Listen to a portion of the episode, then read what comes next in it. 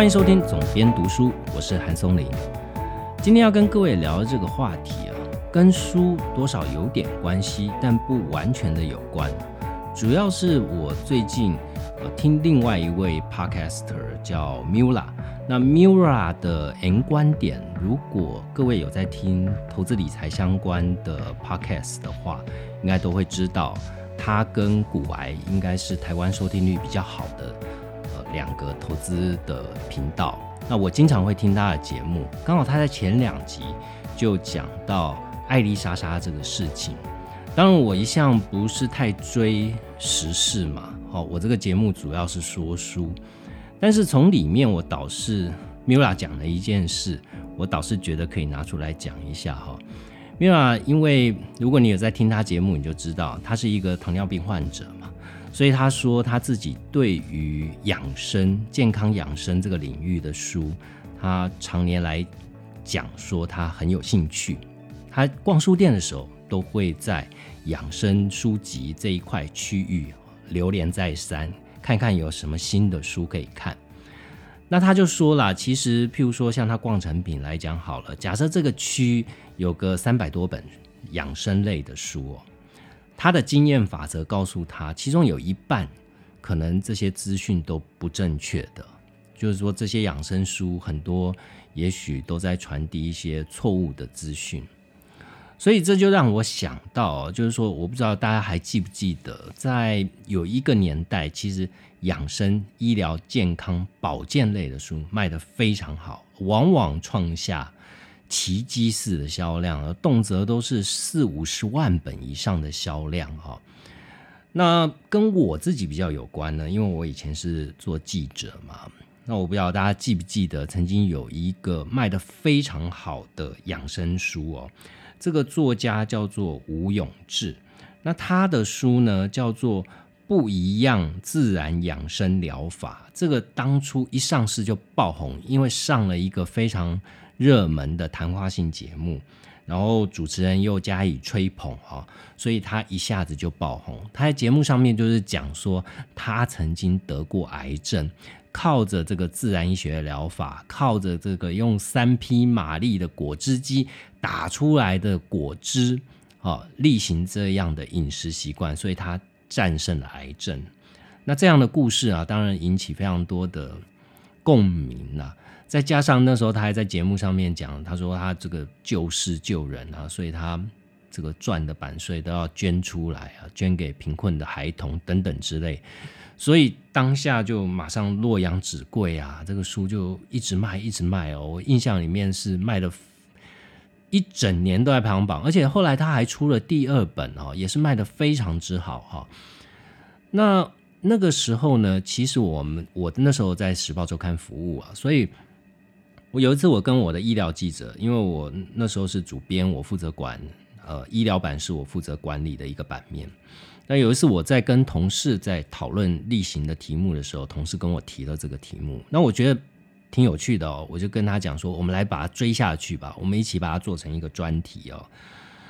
就是吴永志他在书里面提到的这些身份，哈，他其中有几个身份是蛮起人一斗的，譬如说他在书上讲说他。得过一个奖哦，是联合国所颁发的，叫做世界名医奖啊。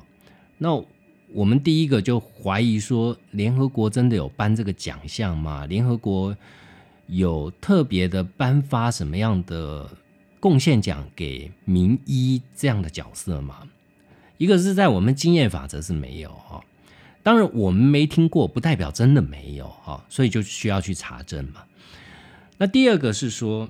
美国癌症协会哦，曾经也颁给他讲过哈。那美国癌症协会呃颁给他的是医疗显著贡献奖。那我们就想说，哎，这样的奖不是要颁发给发明了什么创创新的呃什么新疗法可以治疗癌症的？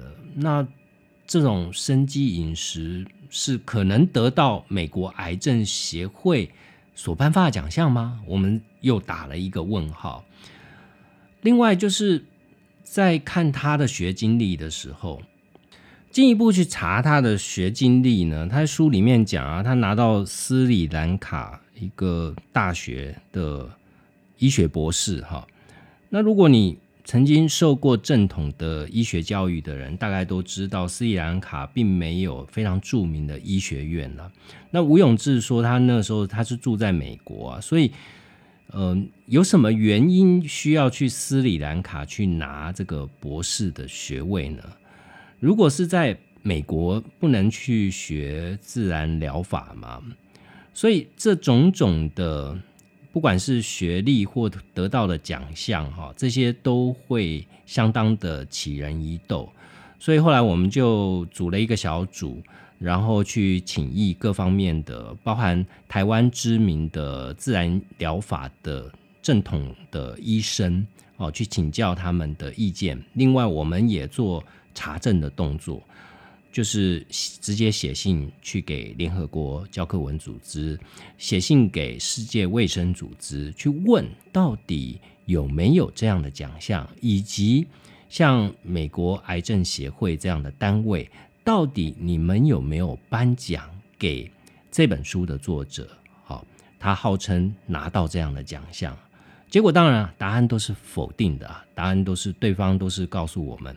没有这样的事情哈，这让我想到，就是这一次为什么特别提出来讲呢？就是说，有些人可能在十几年前曾经知道哦有这样的书，然后洛阳纸贵卖的非常好哦，但最后呢，它不过就是一个经过包装、好夸大的一种呃商业手段吧，我可以这样讲哈。当然有没有用，见仁见智啦。也许有人觉得，呃，照他的方法吃呢，也许对于身体多多少少有点帮助。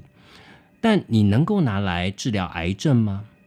就跟这一次的事件一样，哈，就是说，你能够拿来解决肝胆的结石问题吗？这件事是一模一样的哦。就是，嗯，我觉得这最大的差别就是在求证这件事。我相信现在很多人啊，谈到求证，第一个直接的动作就是去 Google 去查网络。所以这一次的事件，我们也可以看到这样的现象哈，就是像艾丽莎莎，她，我想她也没，就像 Mira 在她的节目里面讲嘛，她当初她觉得艾丽莎莎一开始也没觉得这件事会这么大了，也没有想到说会变成一个新闻事件，所以她就。马上为自己发声去捍卫，他说：“我我不是没有查证啊，我有查证啊，我有看书好吗？我有 Google 好吗？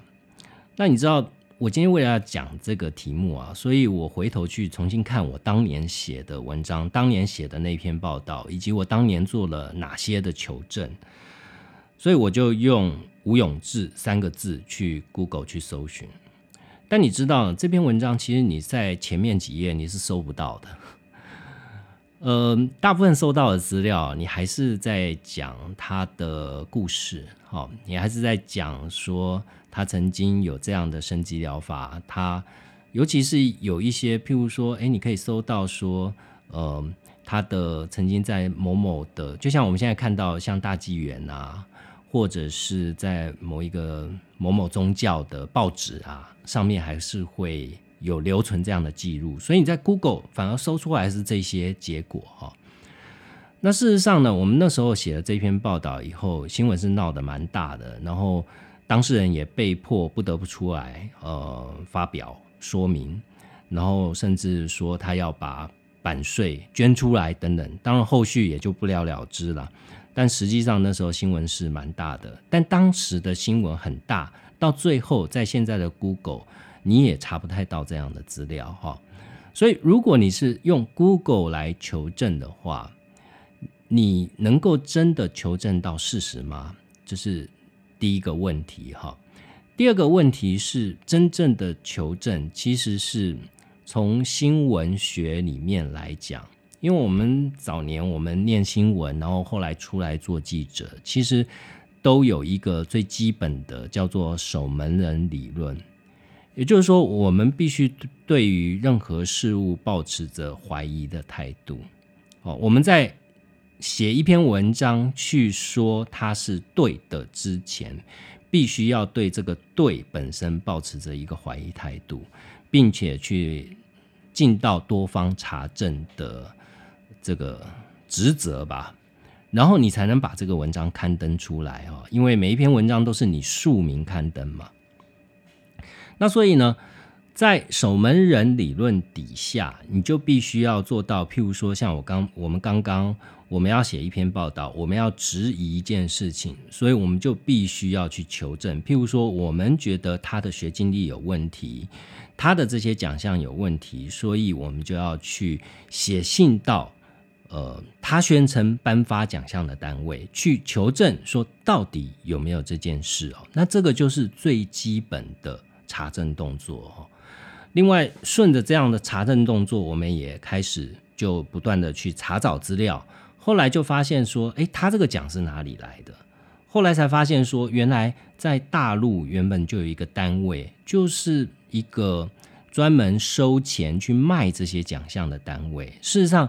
他宣称拿到联合国的授权，呃，也是假的哈，所以他就等于是印了一张纸的证书，然后去卖这样的奖项。每一个人呢，你只要付给他几千块到几万块人民币，你就可以拿到这样的一个看似联合国颁发给你的一个奖项的证书哦。那实际上，这个在之前在中国的媒体就已经踢爆这个单位是造假的。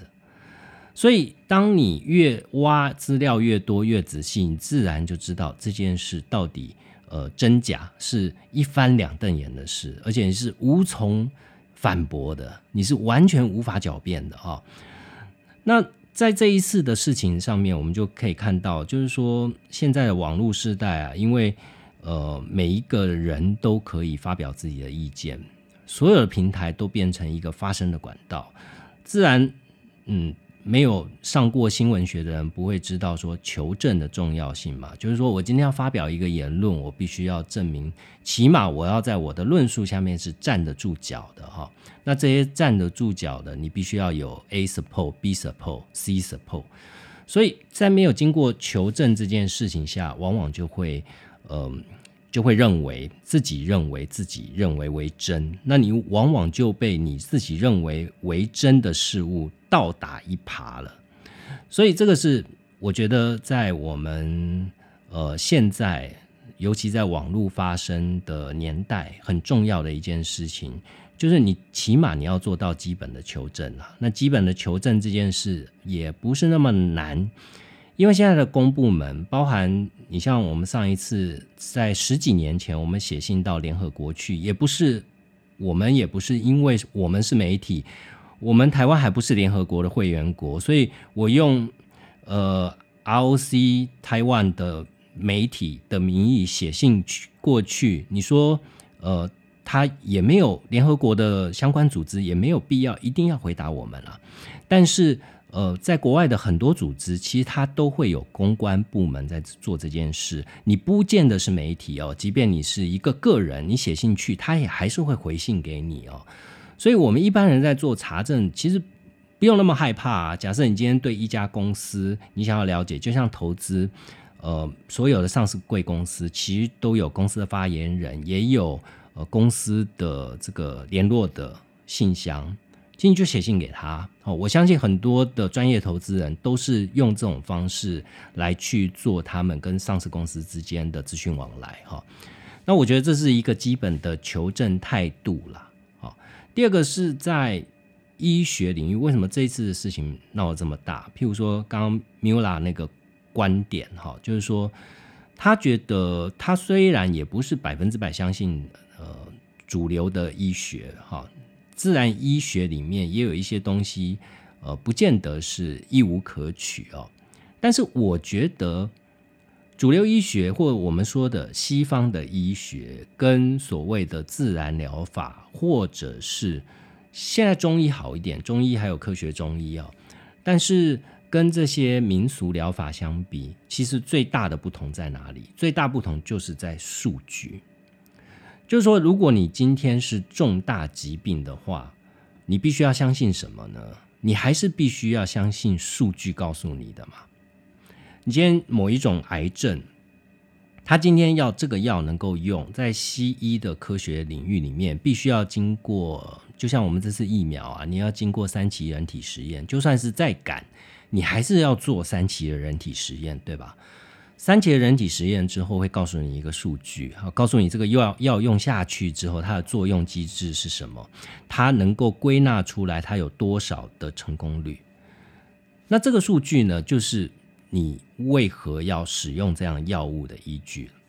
但是我们通常呢，呃，这比较常发生在长辈的身上啊，就是说长辈都会认为说药都是不好的哈，所以自然医学。或者我们刚刚讲的这种养生疗法，不管是吴永志这种生机饮食疗法，或者是像艾丽莎这种肝胆排石法，这种就会有它的存在空间。就是基于你对于数字的不信任哈，你就会认为那个比较不伤身体，好，那个比吃药来的好哈。那在医学上面，我并不是完全反对。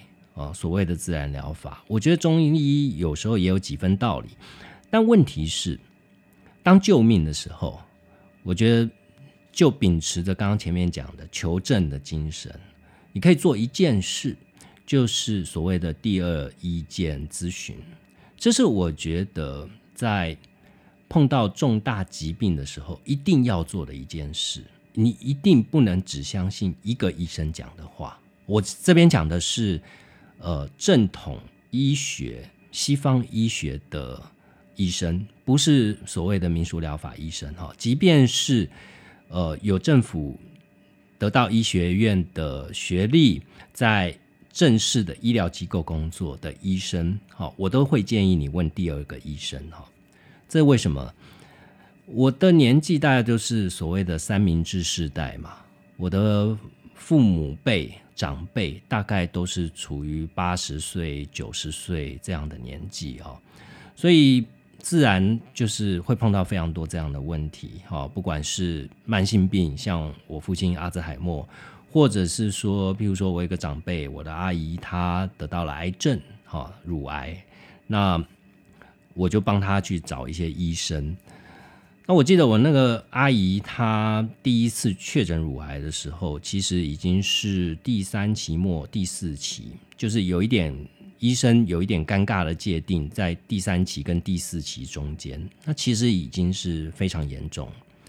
但所幸呢，乳癌是一个相对来的好治的癌症，因为第一个它的器官在呃腹腔之外，哈。所以你如果动外科手术的话，它比较不会影响其他的脏器，啊，也不会担心有，就是它呃扩散的问题会比较小一点。那当然，三期末四期初最大的关键就是你有没有扩散出去，有没有扩散到大脑，有没有扩散到骨头。那如果都没有，只有淋巴跟乳房的话，那就是切除术了。所以呢，在乳癌上面，其实三期末四期也不算一个，就是好像。呃，签了一份死亡书给你哦，你还是有机会一搏的。所以那时候就到了一个大医院确诊，那听医生讲。后来我还是建议我阿姨哦，去多多听其他的医生的说法。这是为什么呢？因为现在的医疗分科其实是非常非常细的哈。光是一个乳癌，你要做乳房切除术，这是外科。但是呢，你后续你要做化疗跟标靶这两项治疗的时候，而且其实最重要是这两项哦，因为切就切掉了，但是你要控制它不复发，你要控制它不转移。其实重点是后来的化疗能不能把癌细胞杀干净，以及标靶能不能锁定癌细胞哈。那他的专科其实是血液肿瘤科啊，所以如果你问一个外科医生，他对于标靶药物。就不会有像血液肿瘤科医生那么的熟悉。那你今天你问了一个外科医生、主治医师，他怎么样去看待你的乳癌的治疗的计划，跟你去问一个血液肿瘤科医生是不一样的。另外，你就必须要去做判断。当你问到第二咨咨询意见跟第三甚至第三咨询意见，如果像这种病，我都觉得。去寻找第三咨询意见也不为过哈。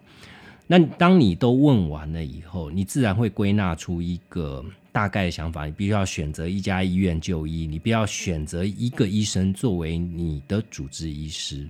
哦，现在这样的标靶药物，呃，日新月异，而且非常多新的药物出来。然后呢，即便是同样的治疗方式，医生下的剂量也不见得相同。化疗药的剂量以及标靶药的剂量都不见得相同，要看病人的耐受度，他呃对于药物的反应。所以，第二咨询意见跟第三咨询意见，在你开始正式进入治疗之前，它都是一个非常非常关键的，可能就决定你后面到底治疗这个疾病顺不顺利的关键因素哈。这就是我们生活里面存在的必须求证的这件事哈。你觉得不能是？我相信有非常多医生朋友应该是非常困扰了。我也认识一些医生哈，他们常常就碰到病人是这样，就是说医生啊，这个病呢，我觉得应该是什么病？因为我 Google 过了，我查过了，我应该就是这种病。那到底你是医生还是他是医生呢？那他医学院读假的嘛？那你这样，如果是这样，你为什么还要花挂号费来看病呢？哦，我觉得对于你身体上面有一些，呃，有一些求知欲是好的，但是呢，你的求知欲只能作为补充说明哈，你还是要问所谓的第二意见跟第三意见。就像我们写报道的时候，如果我们完全就是靠 Google 查资料去写。那我们就叫写小说啦，不叫写新闻哈，所以这两者是有很大的差别。所以呃，求证这件事不只是发生在呃，譬如说我的新闻专业工作上面，其实你在日常生活上面有非常多的事都需要去做到求证。如果不做求证呢，你可能譬如说像投资理财啦，投资理财也是非常需要。做到求证这件事嘛，我们非常看到非常多人被骗，被骗的原因就是你不去求证啊。小到从呃奈吉利亚的王子告诉你你可以继承他的遗产哈，大到从可能告诉你一个赚钱的机会，问你要不要买法拍屋之类的哦，投资客，这这这种呃手法哦都屡见不鲜了。所以我觉得 Mula 在那一集节目讲的很好，有一点为什么我特别要花一集节目来讲这个？这个跟书又没有，又不是在讲一本书。我很少在节目里面不是讲一本书的方式来去讲节目的原因是在于说，并不想让自己变成一个呃跟着新闻跑的一个 Podcast 哦。那我觉得有一点会让我想要讲的原因是，跟我做这个节目的初衷是类似的，就是人必须要对自己的思考负责。他在节目里面就讲到这句话哈，就是说，刚讲到了，你去书店，你看到架上呃三百多本养生书，里面很大部分是假讯息。是不正确的讯息，所以现在我们讲假新闻、不正确的新闻，我们第一个想到的是什么？我把它封掉啊，我审查它嘛，对吧？但这真的是有用的手法，或者是这是对的手法吗？其实是不是哈？呃，这一点我跟他保持着同样的态度，就是任何审查制都是不应该的。我之前有在讲图书审查制那一集节目里面，我有讲我的态度哈，所以。任何审查制都是一个，即便你今天出发点为善，但是你的做法是恶，它也是恶哈。所以没有洗白这件事啊，我是觉得。那 Mula 的说法是说，他说，呃，他不只是表面上看起来是解决了假新闻，但是他有可能就是扼杀了明日的可能性哦。这一句话我也非常认同了。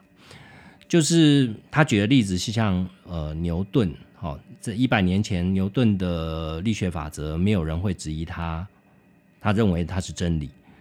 但是呢，一百年后，这个真理所谓的真理，可能只运用在某些部分的场景。那如果今天你前置了一些言论，假设你认为这个真理就永远是真理，所以你去前置它，接下来科学就不会进展，就不会有更多真理的出现哈。那我认为这是对的。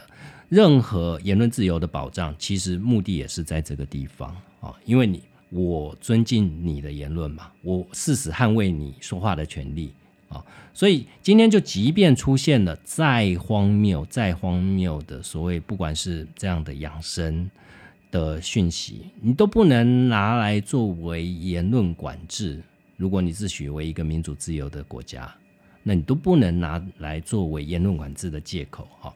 最重要的还是，呃，在自由的社会底下，在自由的政治路底下，呃，怪天怪地怪政府都是没有用的哦。你今天出了任何的事情，犯了任何的过错，遭受到任何的损失，甚至生命遭受到任何的危险。都在于你自己的判断到底做的对不对？哈，这个环境并没有限制你去做判断哈，你自己要去判断。说我今天读到这些资讯，譬如说像投资，我今天接触到这个标的，我今天听到这样的讯息，乃至于我要把钱放进去，或者说我今天得了病，我到底要不要？我到底要看这个呃正统的医学，还是我要听信偏方去？用这种饮食法来来战胜癌症，哈，这都是你个人的选择啊。那你今天要信这个，那有什么办法呢？所以我一直在节目里面讲说，读书的目的是什么？读书的目的是变成你的价值观，变成你的逻辑思考的原动力。就是说，如果你一旦读的书够多，它会内化变成你的知识体系。一旦你有这样的知识体系，你就怎么样呢？你就比较不容易受骗哦。这是最实用的。我们就不要讲说读书这件事到底有多清高啊，到底有多启迪人心呐？没有哈，读书这件事非常世俗跟功利的。你永远不知道你今天你今天 input 进来的东西，你今天读进来的东西，到底为你自己打下什么样的基底？当然，读好书是必须的。譬如说，刚 Mira 讲的三百多本书，里面有百分之五十可能都是错误的讯息，那你就不能信那个哈。所以，你当然你要吸收多一点知识，你要建立你自己的逻辑思考观念，你要建立你自己的价值观。如果你价值观正确，你自然会质疑某一些事，它可能存在一些可能令人质疑的地方。然后你尽尽力做到实事求证，这样当然你受骗上当的机会会比较小了。这样的求证、求真、求知的工作，这样的动作，不止发生在生病的时候，不止在发生在投资理财的时候，乃至于你政党政治上面，你都可以。生活上面任何领域，你都可以去形塑这样的价值观，一点一点累积。我觉得这才是一个真正所谓的读书人。